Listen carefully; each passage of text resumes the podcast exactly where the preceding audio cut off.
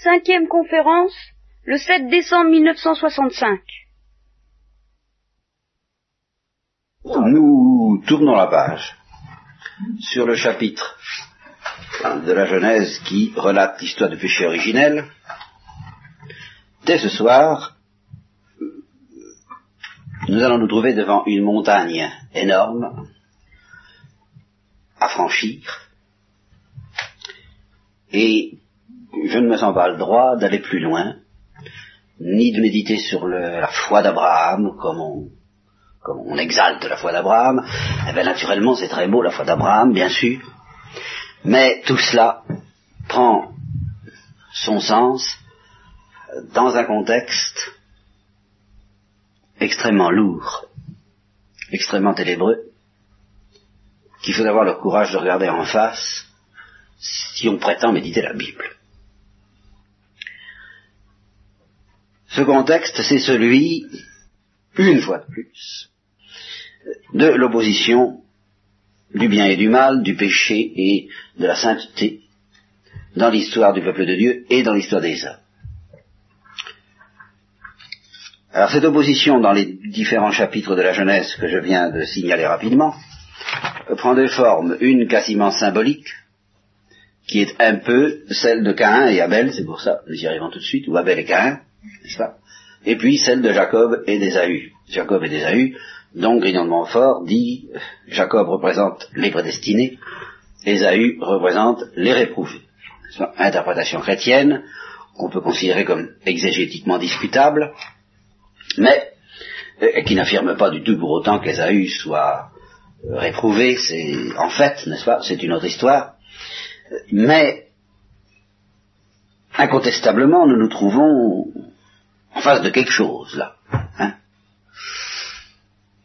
Et parler de la foi d'Abraham sans prendre conscience que cette foi, justement, se heurte, entre autres choses, à l'obscurité du mystère du mal et du mystère du péché, et si la foi d'Abraham est grande, c'est parce qu'il espère contre toute espérance. Et pourquoi contre toute espérance? Eh bien parce qu'il y a toutes ces ténèbres. Alors, je me sens pas le droit, en tant que chrétien, de nous dispenser de cette méditation.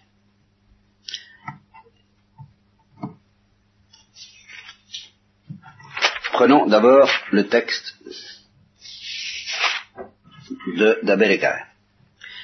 L'homme connut Ève, sa femme, elle conçut, et enfanta Cain, c'est le premier, n'est-ce pas? Et elle dit, j'ai acquis un homme de par Yahvé. Elle donna aussi le jour, là voyons, on insiste moins, elle donna aussi le jour à Abel, frère de Cain. Or, Abel devint pasteur de petit bétail, et Cain cultivait le sol. Le temps passa. Et il advint que Caïn présenta des produits du sol en offrande à Yahvé, et qu'Abel, de son côté, offrit des premiers-nés de son troupeau, et même de leur graisse. Or Yahvé agréa Abel et son offrande. Mais il n'agréa pas Caïn et son offrande. Et Caïn en fut très irrité. Oui, comme tout ça est. Hein. Caïn bute tout de suite sur ce mystère qui sur lequel nous butons toujours. Enfin, pourquoi y a-t-il apparemment deux poids, deux mesures Et pensez, alors là, je pourrais vous citer le texte, mais ce serait quand même un peu, un, peu navrant pour un cercle d'initiation à l'évangile.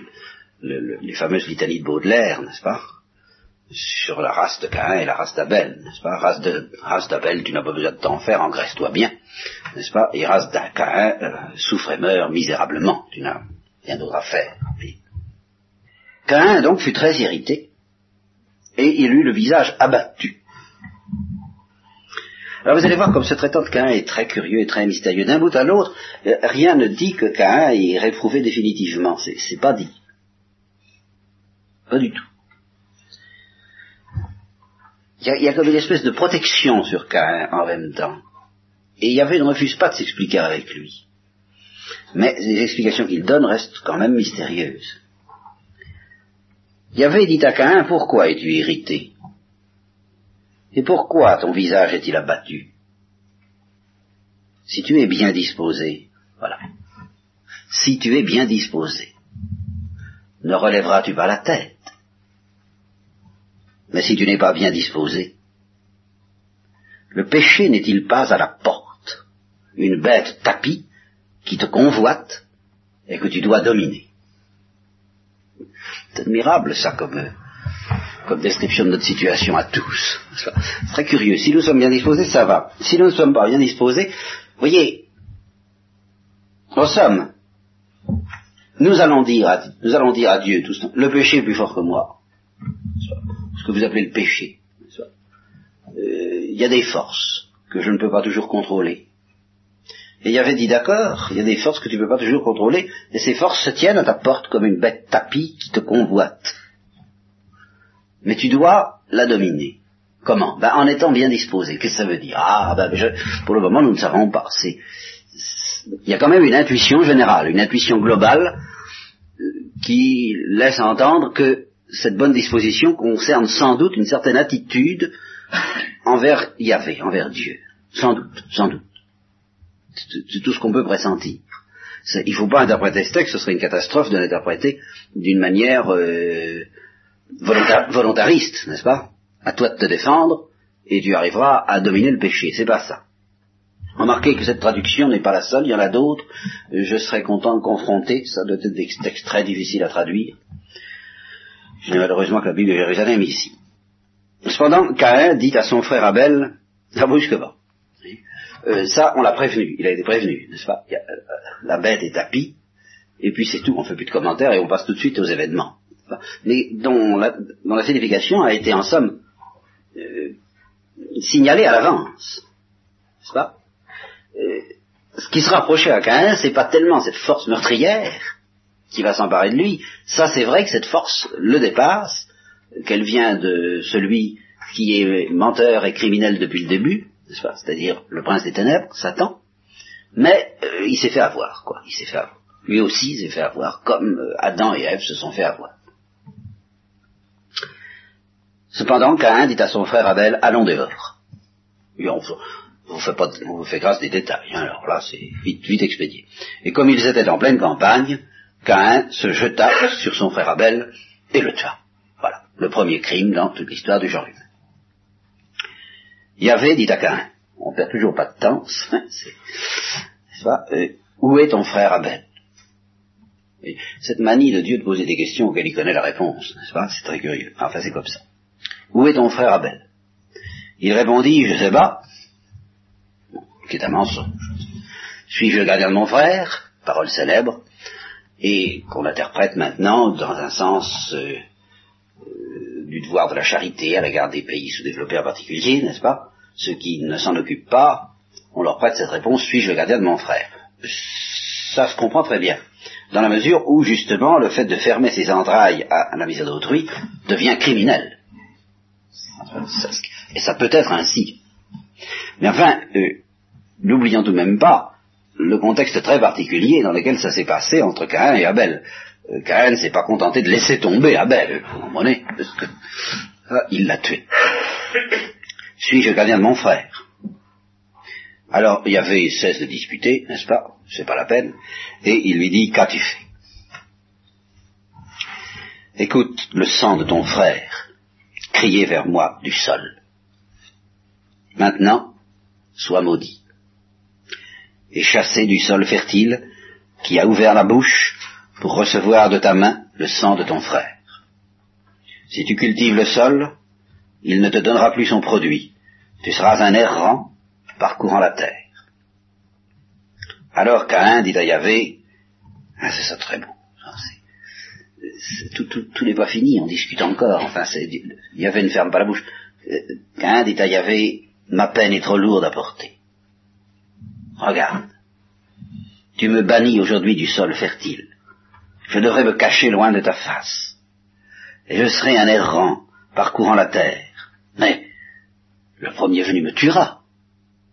Alors c'est là qu'intervient cette mystérieuse protection euh, de Yahvé sur Caïn, qui donc en somme laisse entendre un châtiment, mais pas une mort définitive. Parce que Yahvé n'a pas peur quelquefois de demander la mort des, pécheurs, hein, quelquefois. Bien qu'il dit je ne veux pas la mort du pécheur, il s'agit de la mort éternelle, mais la mort temporelle, ça arrive.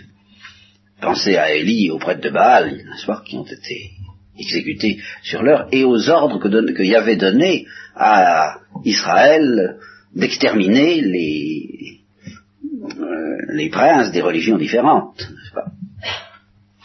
Donc, Yahvé lui répondit, aussi bien si quelqu'un tue qu'un, on le vengera cette fois. Et Yahvé mit un signe sur Caïn, afin que le premier venu ne le frappât point. Caïn se retira de la présence de Yahvé, et séjourna au pays de Nod, à l'orient d'Éden. L'extrême-orient, par contre, parce que Éden était déjà à l'est, je crois. Voilà. Premier texte concernant donc cette espèce de division bipartite, apparemment, et vraiment étrange, entre ceux euh, qui sont dans la main de Yahvé, dans la bénédiction de Yahvé, et ceux qui ne sont pas dans la bénédiction de Yahvé.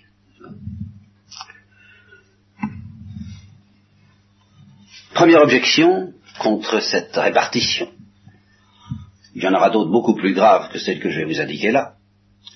Mais il faut tout de même liquider celle-ci. Première objection, c'est quand même, quand même un peu simpliste, cette affaire-là. La psychologie humaine est quand même plus complexe que cela. Nous ne sommes jamais ni complètement méchants, ni complètement, ni complètement bons. Euh, le bien et le mal euh, se, livrent à, une espèce de salade n'est-ce pas, dans notre cœur, euh, le meilleur d'entre nous a, son petit grain de rosserie, rossardie, ce que vous voudrez, n'est-ce pas, et le plus méchant a de bons moments, bons élans, hein, quand même. Est-ce que c'est tellement, euh, est-ce que c'est si coupé au couteau que cela, n'est-ce pas? Est-ce que c'est si tranché? Les grands romanciers les grands psychologues, ce sont ceux qui nous montrent justement euh, tout un jeu de nuances extrêmement subtil à l'intérieur du cœur humain. Oui, c'est vrai. Mais ce n'est pas parce que nous nous sentons capables d'être aujourd'hui quelqu'un du genre de Caïn et demain quelqu'un du genre d'Abel, ou l'inverse, que ça n'est quand même pas. Euh, l'esprit de Caïn reste l'esprit de Caïn. L'esprit d'Abel reste l'esprit reste l'esprit d'Abel. Première remarque, n'est-ce pas? Euh, Nous sommes peut-être en effet une espèce de corridor ouvert à tous les vents. De temps en temps, c'est le bon vent qui souffle, n'est-ce pas? Comme dit la chanson. Hein et de temps en temps, c'est le mauvais vent. Cette notion de bon vent et de mauvais vent, non seulement du point de vue de la navigation, mais du point de vue de son caractère bénéfique ou maléfique, est une des notions les plus euh, profondes, enfin, de la psychologie humaine. Euh, vous verrez, vous verrez plus tard, nous verrons plus tard, quand nous étudierons un mystère assez analogue, on le retrouve tout le temps dans la Bible. Le mystère si passionnant à ce point de vue-là de David et de Saül, Saül, qui n'est pas tout le temps sous la possession d'un mauvais esprit, mais de temps en temps, de temps en temps, un mauvais vent s'empare de Saül. Alors Saül sera l'exemple d'une psychologie en effet plus complexe, plus euh, euh, insaisissable. On, ne sait pas à qui on a affaire avec Saül. C'est un personnage très étrange et très décevant. Il n'est pas tellement tranché. Et d'autre part, David, voilà également un personnage très complexe.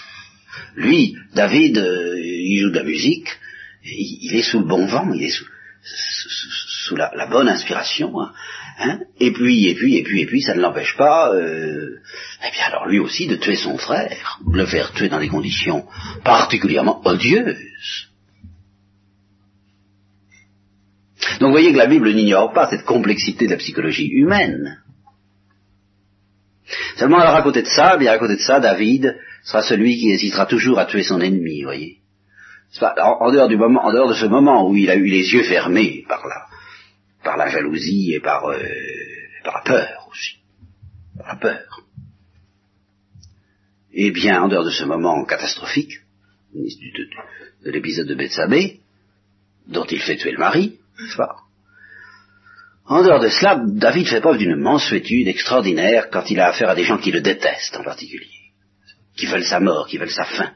Qu'il s'agisse de Saül, qu'il s'agisse plus tard, comme nous le verrons, d'autres ennemis, il hésite toujours à les faire tuer, ou à les tuer. Et, jusqu'à la fin, il essaie d'arranger les choses. La douceur de David est incontestable. Et cependant, ça ne l'empêche pas, eh bien, pendant un certain temps, d'être euh, aveuglé par la passion, donc d'être sous le coup du mauvais vent. Et euh, vous vous rappelez, vous, ça, vous connaissez peut-être, enfin je suppose que vous vous rappelez l'épisode de Nathan, le prophète, qui vient d'expliquer à David ce qu'il a fait.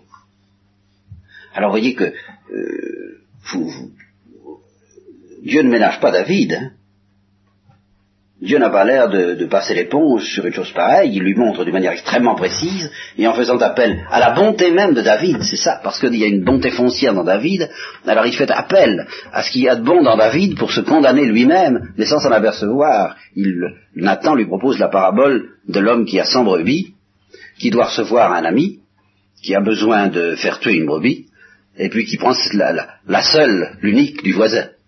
Il n'en a qu'une, c'était celle. Alors Nathan l'a décrit d'une manière admirable. Enfin, il, évidemment, c'est pas de David que je voudrais vous parler, mais enfin, une fois qu'on est lancé là-dedans, je peux retrouver le texte. Enfin, euh, elle le réchauffe. C'est vraiment c'est sa brebis, c'est la sienne. Bon, eh ben, il a pour besoin de prendre celle-là, alors qu'il en a une centaine à sa disposition. C'est dans la civilisation non encore purifiée qui était celle du peuple juif en ce temps-là, et David pouvait en effet euh, posséder autant de concubines qu'il voulait, ça, ça c'était pas, pas de difficulté de ce côté-là. Alors, Nathan lui dit, voilà, un homme qui prend donc la, seule, l'unique du pauvre, qu'est-ce qu'il faut lui faire? Alors David devient fou de colère, n'est-ce pas? Il réagit comme le spectateur au cinéma, vous voyez, le, le voleur, le, le, le, quelquefois, euh, s'il y a des gens dans la finance parmi vous, je m'excuse d'avance, mais enfin, tout le monde, il n'y a, pas, y a, pas, y a pas que des saints parmi les prêtres, il n'y en a donc pas non plus que, que, que des saints parmi les banquiers. Donc le, le, le banquier véreux, hein, le, le, publicain, c'est ça le publicain, n'est-ce pas, un petit peu dans, dans l'évangile. Alors le, le, banquier véreux qui est, au, qui, qui, qui, est au cinéma et qui est furieux, qui, qui, se révolte contre la malhonnêteté de tel personnage, du traître. Hein. Eh bien David, il fait ça, il part. Il dit, oh, alors, il mérite la mort. Enfin, je suis... Ça, alors là, je lui ferai voir quelque chose. Alors, brusquement, n'est-ce pas cette parole extraordinaire, simple, n'est-ce pas, de la... Tu es cet homme.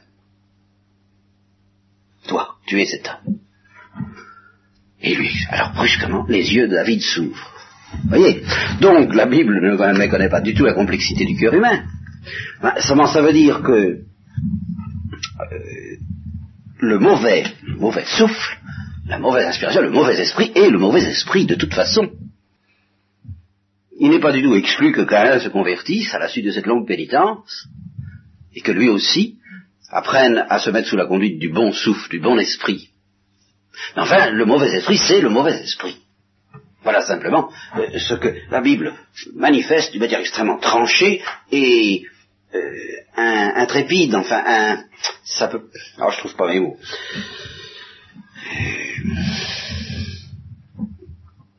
ne peut pas passer là-dessus, quoi. Ça ne peut pas atténuer la différence, la distinction absolue, l'abîme qui sépare le bien du mal. Le bon, l'attitude qui met sous la bénédiction, être bien disposé ou n'être pas bien disposé. Dieu lui dit lui-même, si tu n'es pas bien disposé, ou si tu es bien disposé. Mais si tu n'es pas bien disposé, le péché est tapis là dans l'ombre, il est prêt à s'emparer de toi, et c'est Saül qui, lorsqu'il n'est pas bien disposé, alors est envahi par euh, un péché, un péché, quel péché Très spirituel, le péché de Saül, très étrange, très inquiétant un péché qui ressemble étrangement à ce que les, moines ont appelé la sédie, n'est-ce pas? Le, dégoût, le dégoût de la vie, mais le dégoût, le dégoût de, l'amour, le dégoût de Dieu, l'espèce de, de, ah, de nausée, n'est-ce pas? Et qu'il n'est pas entièrement responsable, puisque David apaise cela avec de la musique. C'est étrange, ça. Hein? Avec de la musique. C'est d'ailleurs pour ça que l'Église chante, soit dit, entre parenthèses. Vous voyez, je ne pensais pas vous parler de David, je voudrais bien en être là, mais enfin, et vous lire tout le texte, ça. Ce sont des abîmes, toutes ces histoires de la Bible. C'est pour ça que je suis très heureux de, décider de les, parcourir avec vous. Ça sera peut-être long, et incomplet. Alors, ce sera nécessairement incomplet, n'est-ce pas? Il suffit de regarder l'épaisseur du livre. Enfin, ces, histoires sont extraordinaires. Le mystère de Saül, pour moi, j'avoue. Le mystère de David qui apaise le mauvais esprit de Saül en jouant de la musique. Et c'est bien l'esprit des complis le soir. Pour ça l'Église chante les complis vraiment à la manière dont David devait chanter pour Saül, en demandant que les ténèbres ne nous, ne nous, oppriment pas pendant la nuit, parce que nous risquons d'être sous le, la pression du mauvais esprit, du mauvais souffle. C'est très simple la situation. Vous voyez, tout en étant très complexe, parce que nous sommes un corridor, je vous répète, ouvert à tous les vents, n'est-ce Tantôt c'est le bon vent qui souffle, tantôt le mauvais. Alors évidemment, nous sommes des êtres d'une inconstance invraisemblable pour ça.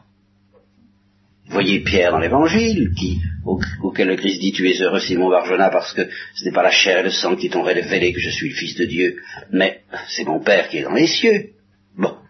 Eh bien, quelques instants après, euh, le Christ dit à, même Pierre Arrière de moi, Satan. Parce que Pierre propose de faire dégringoler le feu du ciel sur les villes qui ne veulent pas recevoir la prédication de Jésus. Ah, je ne sais pas, dans l'histoire, c'était peut-être pas le même jour, mais je conçois très bien que ça succède à un rythme assez, assez rapproché, n'est-ce pas? Que nous passions du bon esprit au mauvais esprit, sans même nous en apercevoir, voilà la psychologie humaine. Le Christ qui est en admiration, qui, qui dites-vous que je suis? Tu es le Christ, le Fils du Dieu vivant. Alors le Christ lui dit, ah, tu es heureux. Parce que je sens que tu es vraiment sous la bonne, sous la bonne brise, la brise du Saint-Esprit, justement, le souffle d'Yahvé, la roi d'Yahvé, comme il est dit dans la, dans la Bible. Alors tu, tu, tu, en ce moment, voilà, ton bateau est bien, est bien disposé. Voilà, toujours la même chose. Ton bateau est bien disposé, ça va.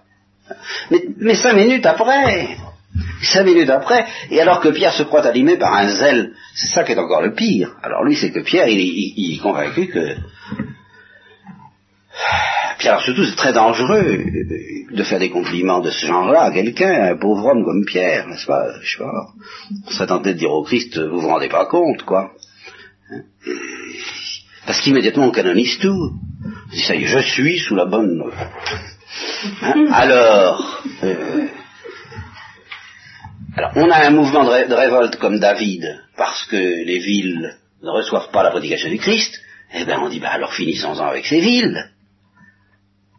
On va prier, puis on va demander que le feu du ciel vienne les consumer, puisque ça se passe généralement comme ça dans la Bible, comme nous le verrons, hein, et, et qu'il y avait plutôt l'air d'encourager ce genre d'exercice. Alors allons-y. Et à ce moment-là, le Christ lui dit, regarde-moi, Satan. Enfin, vous vous rendez compte?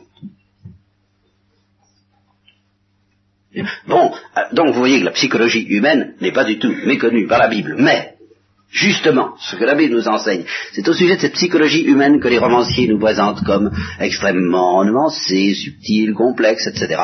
Elle est complexe en sens que elle est mouvante, mais ces motions, ces mouvements, ne sont pas des ondulations intermédiaires qui se développeraient dans une zone intermédiaire dite médiocre entre le bien et le mal, dans une région qui ne serait ni bonne ni mauvaise, qui ne relèverait ni du Saint-Esprit, ni euh, des ténèbres. En fait, la plupart du temps, sauf quand nous dormons, ou quand nous sommes bêtement gourmands, ou bêtement fatigués, ou bêtement paresseux, ce qui n'est pas si fréquent que ça, vous savez. On est très rarement bêtement paresseux.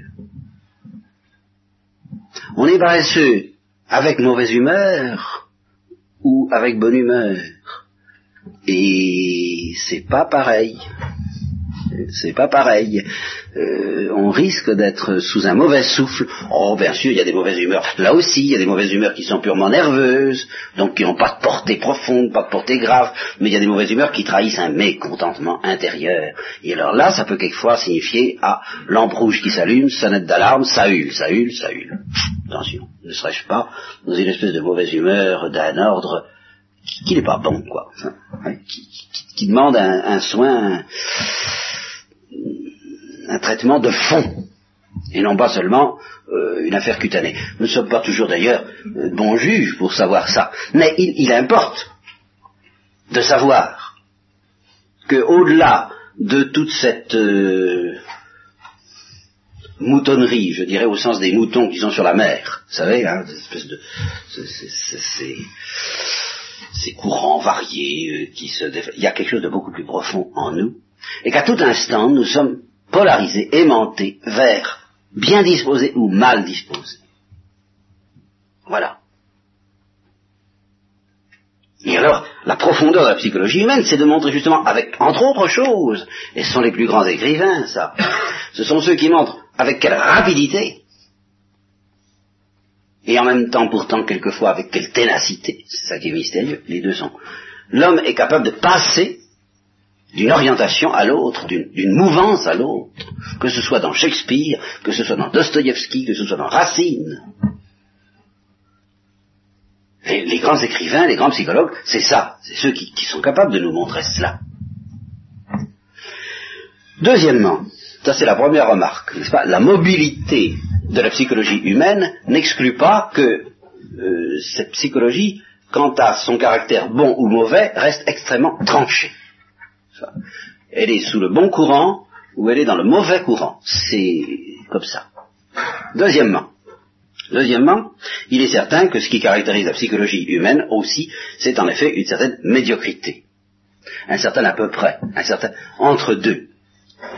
Je viens de vous dire, l'homme n'est jamais neutre, il est toujours bien ou mal disposé, mais il peut l'être avec plus ou moins d'intensité, et souvent, très souvent, cette intensité est médiocre ou euh, fugace, et c'est ce qui explique justement cette mobilité parfois déconcertante. Vous voyez, euh, quand les apôtres demandent que le feu du ciel tombe sur les villes, je suppose qu'à ce moment-là, ils ne sont pas trop entêtés. En réalité, il y a un certain entêtement euh, à l'égard de, quelque autre chose qui, qui, demeure tout au long de, leur conversation avec le Christ. Ça, je l'explique dans le combat de Jacob.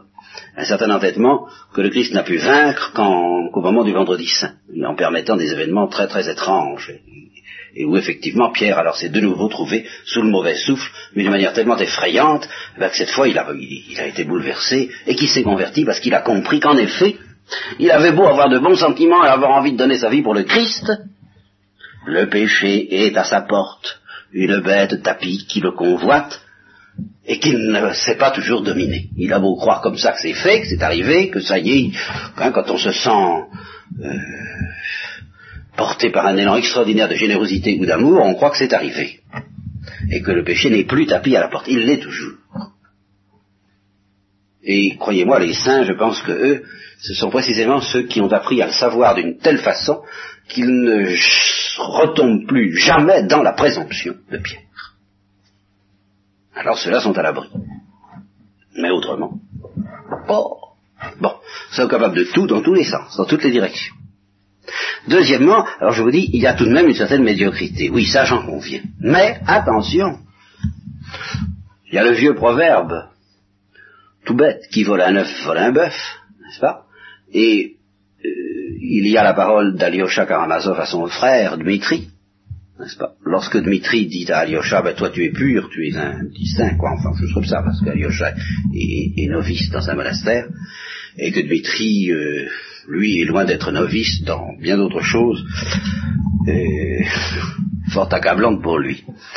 Alors, euh, il dit à Alyosha, toi tu es pur, euh, et moi je suis un insecte comme tous les Karamazov, et Alyosha dit, tu, sais, euh, c'est pas tellement, c'est pas tranché comme ça, voyez, c'est pas tranché comme ça. Mais pourquoi? Eh bien, il dit parce que moi je suis, mettons, sur la première échelle du, vice, le premier, le premier échelon de l'échelle du vice, toi tu es, mettons, sur le treizième, mais c'est la même échelle. Et nous y sommes tous les deux. Ce qui veut dire, eh bien, ce qui veut dire que lorsqu'un homme de Dieu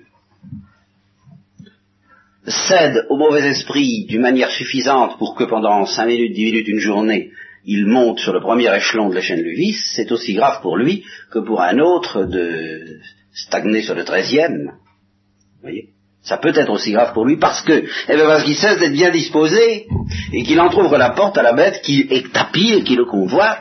Ce que vous voulez, ça, ça n'est pas parce que il, il, a passé des années, des années à être bien disposé, comme David l'a fait pendant longtemps, qui ne risque pas de se trouver brusquement plongé du premier degré au quatorzième, à partir du moment où on a mis le pied dans le grenage, ou le doigt dans le grenage, enfin, hein, à partir du moment où on a mis le pied sur la première marche de l'escalier, que ce soit dans l'escalier de la vertu, n'est-ce pas, comme Thérèse qui euh, lève son petit pied pour essayer de franchir la première marche de l'escalier, qui n'arrive même pas à franchir la première marche, mais qui est orienté pour franchir la première marche. Voilà, qui s'oriente dans ce sens-là, eh bien, elle est virtuellement au, 25e, aux, yeux de Dieu, la difficulté n'est pas là, comme dirait Lewis.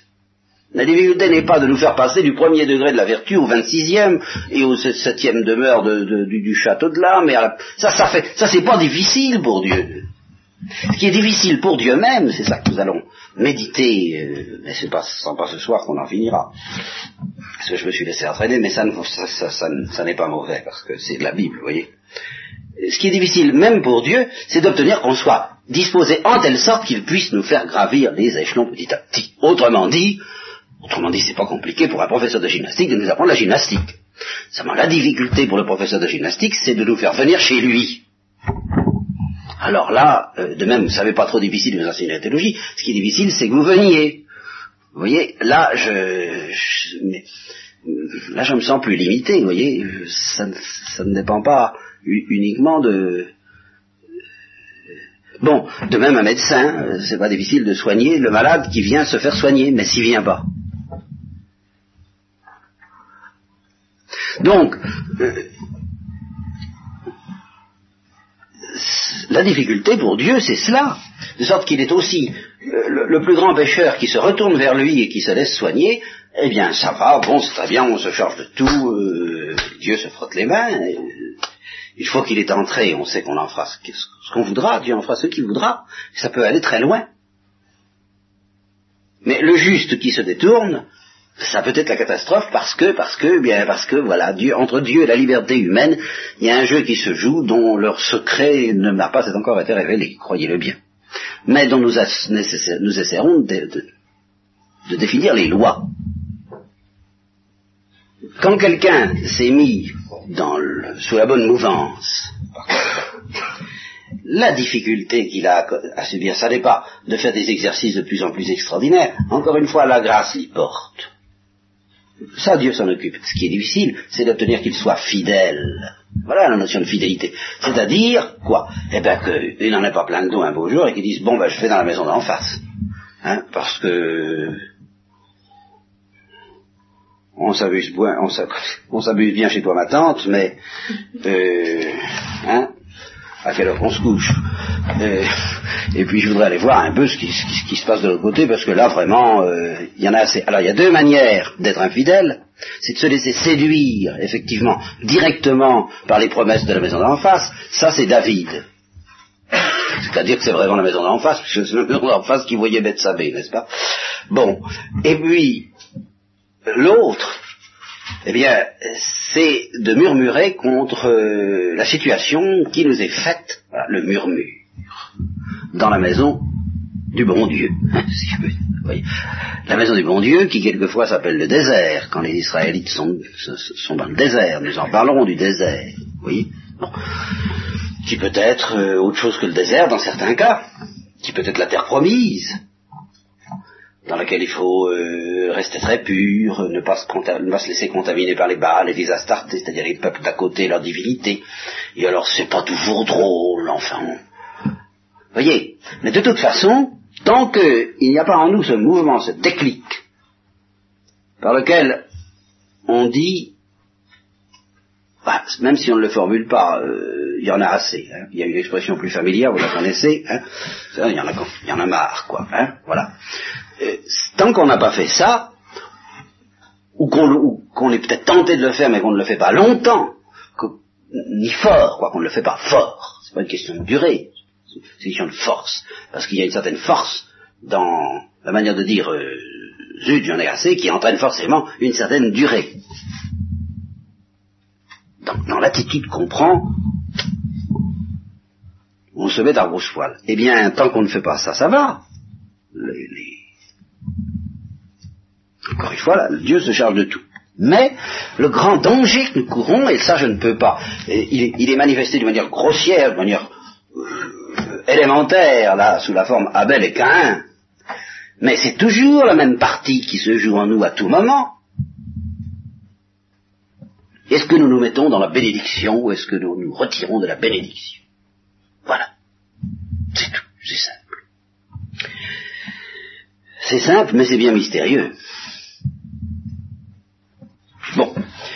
Alors ça, c'était la réponse, c'est pour la réponse à la première objection, qui, vous voyez, euh, n'est pas très grave, et qui nous amène euh, au cœur du mystère de la psychologie humaine en ce qui est le plus profond. Euh, en fait, malgré les apparences, les choses sont extrêmement tranchées. Le malheur, encore une fois, c'est que nous ne nous apercevons pas toujours, nous ne sommes pas lucides. Mais je pourrais vous citer les confidences de quelqu'un que j'ai connu qui me disait qu'à une certaine période de sa vie, euh, il était sous un bombardement, je crois. Et il a éprouvé, comme ça, pas, la, mort, la mort risquait d'être tout près. Il a éprouvé qu'il était sous la bénédiction, comme ça. Il était sous la bénédiction, il a compris que s'il mourait à ce moment-là, il serait sauvé. C'est comme ça, et il me disait, j'y suis pour rien, c'est comme j'ai bien vu que j'y étais pour rien. J'étais dans la main de Dieu, puis c'est tout. Et puis, six ans plus tard, euh, il s'est produit autre chose, bon. Et il a vu qu'il n'était plus sous la bénédiction. Et il me dit, je ne sais pas ce qui s'est passé, je ne sais pas ce que j'avais fait, mais je savais que je m'étais retiré de la bénédiction de Dieu. Et je n'avais pas vu quand ni comment, c'est ça qui était le pire. Mais je n'étais plus sous la bénédiction. Voilà, c'est le mystère de notre vie. Alors, incontestablement, toute notre vie se joue autour de ça. Dès que nous ne sommes plus sous la bénédiction, notez-le bien, il se produit exactement ce qui se produit dans la psychologie de Cain, nous sommes irrités. Et nous disons, enfin, pourquoi? Qu'est-ce que ça veut dire? C'est pas juste. Pourquoi Abel, etc. Et ce sont les litanies de Baudelaire. Abel, lui, il a qu'à s'engraisser, et puis voilà. Et puis, il bénédiction. Hein. Et puis, euh, nous, on peut trimer, hein Ah oui, on peut faire des efforts. Et notez bien, pensez encore à la psychologie de Saül. Saül cherchait à, être dans, dans ce qu'on appelle un esprit tourmenté qui cherchait la vérité, qui cherchait son devoir, quoi, si je peux dire. Mais il avait une manière de chercher son devoir. Aïe, aïe, aïe. Hein? Alors, on comprend qu'il soit irrité, qu'il se dise, ben alors c'est pas la peine que je me fatigue. J'y suis ou j'y suis pas sous la bénédiction. C'est bête, à la fin. Et quand on voit la matérialisation apparente de ce mystère dans la personne de Jacob et d'Ésaü, dont nous ne parlerons pas ce soir, parce que d'abord c'est bien tard, et puis c'est pas, nous en sommes à Cain et Abel. Hein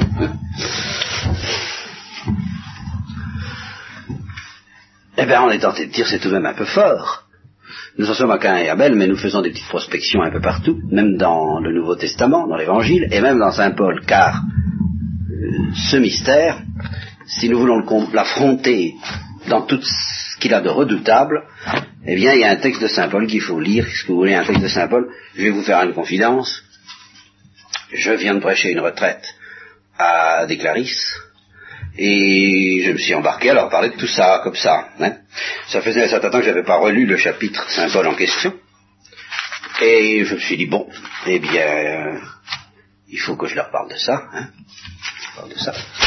Et j'ai lu, j'ai lu le chapitre. Et j'ai commis presque l'imprudence, je dirais, de, de le lire cinq minutes seulement avant, ça, l'imprudence que, dans, laquelle, dans laquelle vous me reconnaissez bien, de lire le texte euh, environ cinq minutes avant l'instruction. Eh bien, ça m'a rendu tellement malade que je me suis demandé si j'arriverais à faire l'instruction. Alors je vous le dis pour que si ça vous rend malade, vous ne vous étonniez pas et que vous remerciez le Seigneur de ne pas avoir à parler là-dessus cinq minutes après. je vous garantis. Alors je vais quand même vous le lire.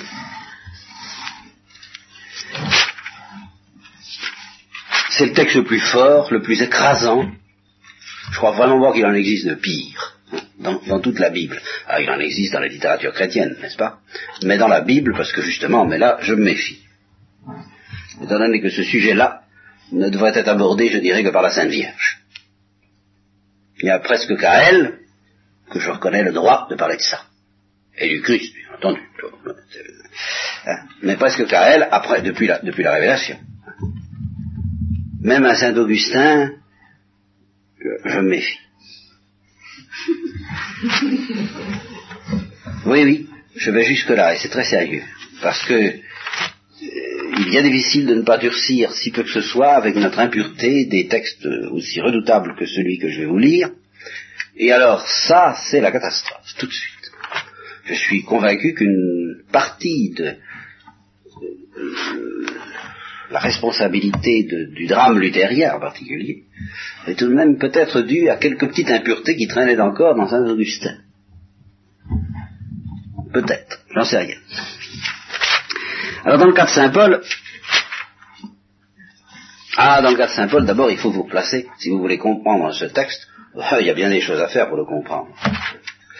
Mais la première, c'est de se situer dans la psychologie euh, du premier chrétien en général et de Saint Paul en particulier. Les premiers chrétiens étaient sous le coup d'un traumatisme que tout prêcheur connaît plus ou moins dans sa vie.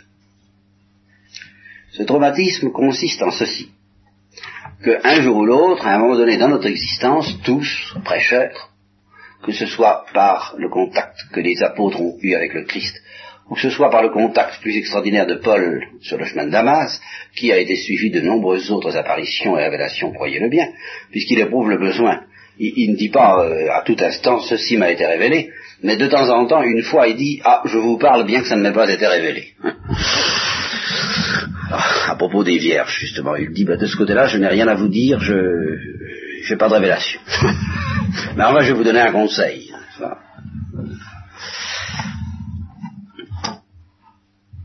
Eh bien, ils, ont donc été éblouis, quoi, les apôtres, à partir de la Pentecôte, et Paul à partir du chemin de Damas, éblouis. Bon, chacun, chaque prêcheur, je suppose, un petit peu, j'espère, dans sa mesure, dans sa pauvre mesure, tout de même un petit peu a été aussi ébloui par quelque chose. Sans quoi on n'aurait pas envie de prêcher. On a, entrevu une grande lumière.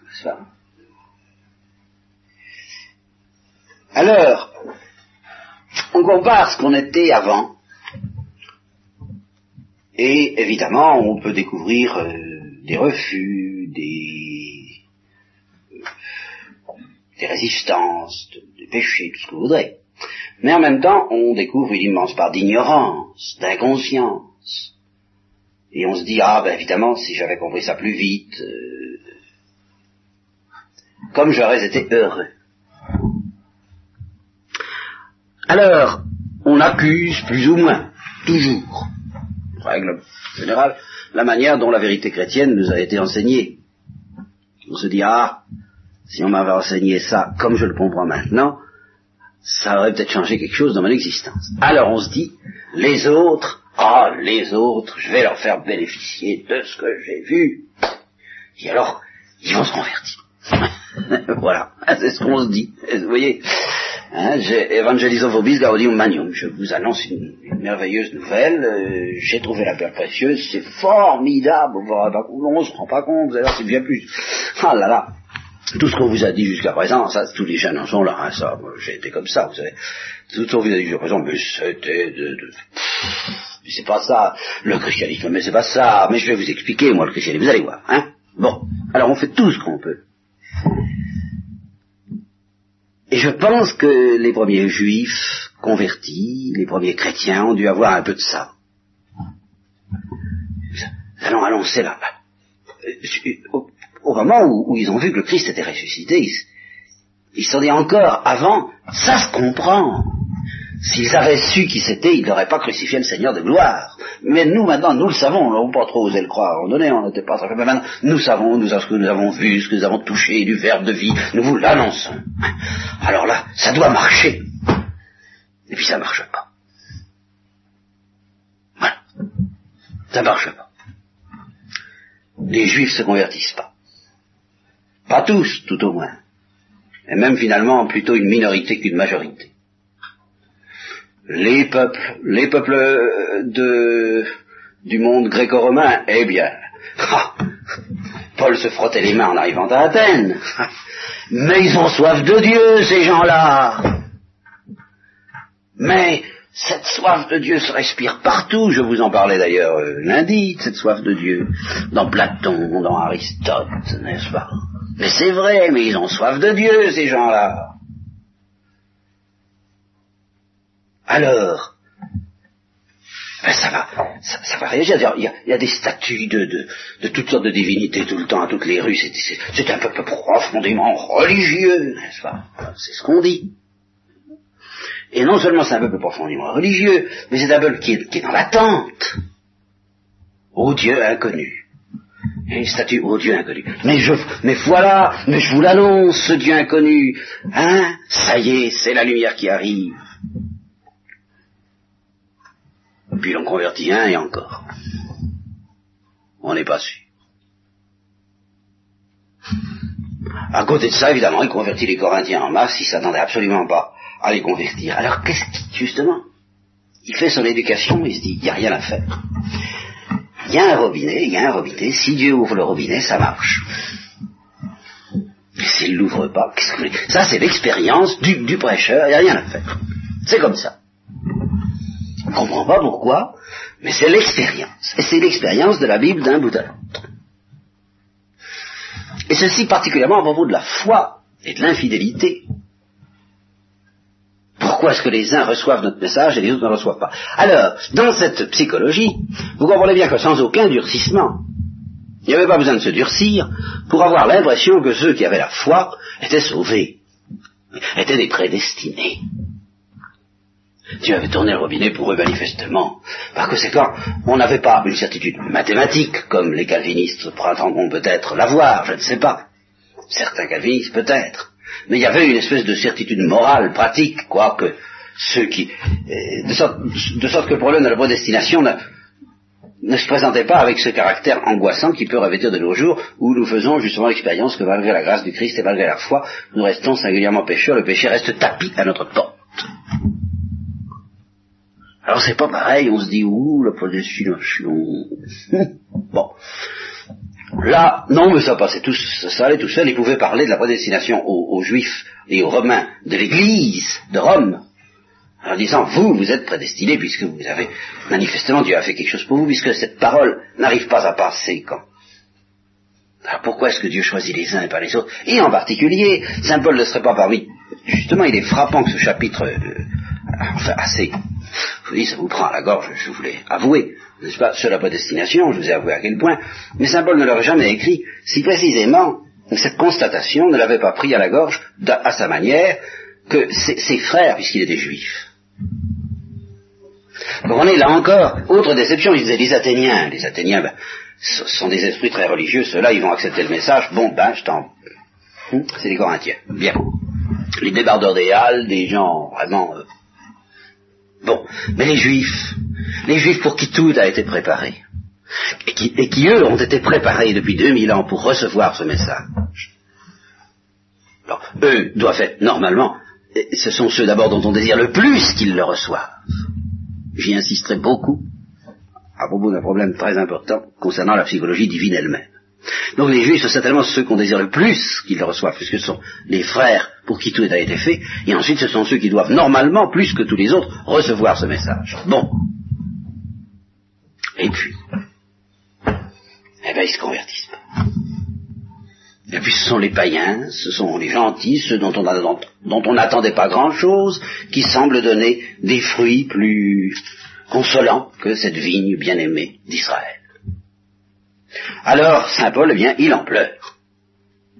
Il faut pas, s'il se permet de dire des choses aussi effrayantes sur la prédestination, c'est d'abord parce qu'il commence par pleurer et par dire cette chose ahurissante. Il faudrait que j'arrive à le retrouver, ce, texte. Quand il dit, je voudrais être à la thème pour mes frères. Je me demande où, où, est ce texte. C'est ça.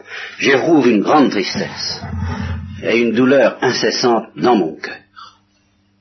Car je voudrais être moi-même anathème, séparé du Christ pour mes frères. Il y a en lui quelque chose, je ne dis pas que ce soit une, sa volonté définitive, n'est-ce pas? On distinguera en théologie la volonté antécédente et la volonté conséquente de Dieu. Une volonté antécédente qui consiste à dire moi je ne demande qu'une chose, c'est qu'ils se convertissent. Une volonté conséquente qui, elle, euh, n'est pas c'est la seule qui soit véritablement efficace. Je voudrais bien qu'ils se convertissent, mais je ne le veux pas de manière positive parce que, dans ma sagesse, je pense que vraiment, la manière dont ils s'y prennent, euh, ils ne méritent pas que je fasse ce qu'il faut, même euh, de recevoir ma miséricorde. Peut-être, ça, je ne sais pas. Bon, ça c'est le grand mystère. Mais là, dans Saint Paul, il y a un peu de ça. Il est évident qu'en allant jusqu'au bout, si on lui demande alors, vous êtes prêt à renier le Christ Naturellement, il ne dira pas, je peux pas. Il ne pourra pas renier le Christ. Mais il dit, il y a quelque chose en moi qui voudrait, si possible, aller jusque-là, pour mes frères, ceux de ma race selon la chair, eux qui sont israélites, à qui appartiennent, vous c'est cette idée-là, mais c'est à eux, tout ça, ça a été fait pour eux, à qui appartiennent l'adoption filiale, la gloire, les alliances, la législation, le culte, les promesses et aussi les patriarches, de qui le Christ est issu selon la chair. Je vous avais dit, je l'ai dit dans la loi et la grâce, que le peuple juif participe collectivement au même privilège que la Sainte Vierge individuellement. Pas? Mettre au monde le Fils de Dieu. Lequel est au-dessus de tout, Dieu béni éternellement. Amen. Alors, à partir de là, ayant, manifesté sa souffrance, il dit, bah, je me mets devant le fait, et alors ce fait, eh bien, il a une manière de le décrire, qui, je le répète, est assez est assez secouante, trop baptisante, j'en conviens. Mais je pense qu'ici, il faut qu'on ait l'honnêteté euh, de prendre les textes les plus difficiles. Nous partirons de ce texte, si vous voulez, la prochaine fois. Je préfère ne pas vous le lire ce soir pour ne pas vous laisser dessus, sans, l'avoir commenté. Parce que c'est un texte fort et impressionnant. Mais il faut que vous l'ayez connu. Il faut que vous l'ayez connu pour juger en connaissance de cause. Parce qu'enfin, il ne s'agit pas de savoir ici euh, si le père Intel est très dur ou le père prédicateur Intel, si on préfère la prédication à une autre. Il s'agit de Saint Paul. Et qu'on soit tenté de ne pas vouloir de ces vérités-là, je, le comprends très bien. Mais je pense que justement la foi, la foi d'Abraham, voilà, là nous pouvons comprendre le mérite de la foi d'Abraham. La foi d'Abraham, c'est de connaître une obscurité à, à l'aide de ces textes, à, la suite de ces textes, peut-être une obscurité analogue à celle d'Abraham allant immoler son fils, et puis d'espérer contre toute espérance et de faire confiance au Dieu des miséricordes. Voilà. Mais pour que cette confiance que, quand finalement il va bien falloir donner à Dieu, euh, signifie ce qu'elle doit signifier, qu'elle ait du poids, qu'elle ait, je n'ose pas dire du mérite, mais du poids, chrétiennement parlant, pour qu'elle signifie une confiance vraiment chrétienne, eh bien, il faut qu'elle ait traversé le laminoir de ces textes, parce que je reconnais que euh, il y a de quoi en être euh, un peu bouleversé. Ce qu'il y a, c'est que le bouleversement, Paul, lui, il l'a eu avant, en constatant que ses frères, selon la chair, ne se convertissaient pas. Et il parle alors à des gens à qui il dit, vous avez la foi, euh, eh bien, vous, vous êtes tiré d'affaire. Ce qui ne l'empêchera pas d'ailleurs de dire aux, Romains ou aux Corinthiens, attention, conduisez-vous comme il faut, parce qu'il ne faut pas vous imaginer, parce que vous avez la foi, vous pouvez faire tout ce que vous voulez. Hein. Alors ceux qui font un certain nombre de choses, qui l'énumèrent, ceux-là n'auront pas le royaume de Dieu. Alors là, il n'est plus du tout dans une perspective de prédestination. C'est surtout à propos de la foi, voyez, qu'il semble parler dans une perspective de prédestination, et c'est en effet celle-là qui est la plus mystérieuse. Pourquoi est-ce qu'il y a des gens qui croient et d'autres qui croient pas? Là, j'avoue que là.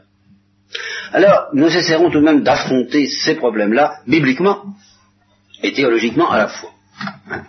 Euh, sans nous lancer dans des spéculations trop abstraites, j'essaierai de vous dire ce que j'en pense, ce que je crois, ce que je crois que la tradition chrétienne euh, doit nous enseigner dans un domaine où il est particulièrement grave de toucher à l'espérance chrétienne. Et c'est ce que je reproche à certains exposés sur la prédestination. Et c'est justement pour vous mettre à l'abri des dangers que pourrait vous faire courir. Vous courez deux sortes de dangers à propos de la prédestination. Ou bien d'entendre des, exposés ou des prédications qui vous plongent dans un certain désespoir. Je vous lirai un texte d'une religieuse qui, est publié, a été publié dans, Dieu leur suffit du Père Beau, et dans lequel manifestement euh, cette religieuse, tout en disant je regrette pas le thomisme, car c'est pas le thomisme qu'elle a connu cela, tout en disant je regrette pas le thomisme, eh bien elle dit je n'ai plus le même élan de confiance qu'avant. C'est quand même grave. Alors ça c'est un premier danger qui n'est pas la faute au mais qui est peut-être la faute un petit peu à Saint-Augustin. C'est pour ça que je vous dis celui-là. Bon. Mais et Dieu sait si j'aime Saint Augustin, si je vénère son génie, mais c'est un pécheur converti. Hein. Il n'est pas devenu un saint du jour au lendemain. Surtout dans son intelligence, c'est le dernier bastion. Ou bien alors, vous risquez, eh bien, d'envoyer tout promener, comme on le fait terriblement aujourd'hui, ce qui me paraît enfin ahurissant, parce que ce qui me paraît ahurissant de manque d'honnêteté et de lucidité. Je comprends qu'on ait envie d'envoyer tout promener. Hein, voyez Mais alors à ce moment-là, euh, il faut se mettre en face du choix que ça nous entraîne à faire. Et qui doit être pour ou contre l'évangile de Saint Paul, au moins. Au moins. Enfin, quoi si on accepte vraiment l'évangile de Saint Paul, ben on accepte l'évangile de Saint Paul, quoi. On va pas s'amuser après ça à demander comme non, mais non, tout ça, y a rien, c'est pas si grave, y a pas a pas de problème, tout le monde est sauvé, etc. Euh, c'est certainement pas ce que dit Saint Paul, c'est tout ce que je peux vous dire. Alors, euh, je veux bien espérer avec vous, et j'essaierai de définir justement dans quelles conditions nous, nous pouvons et nous devons espérer que tous les hommes soient sauvés, puisque Saint Paul aussi le dit, Dieu veut que tous les hommes soient sauvés. Oui, il y a une certaine manière de. Mais nous essayons justement honnêtement de prendre la Bible et de nous demander qu'est-ce qui est dit dans la Bible. Voilà.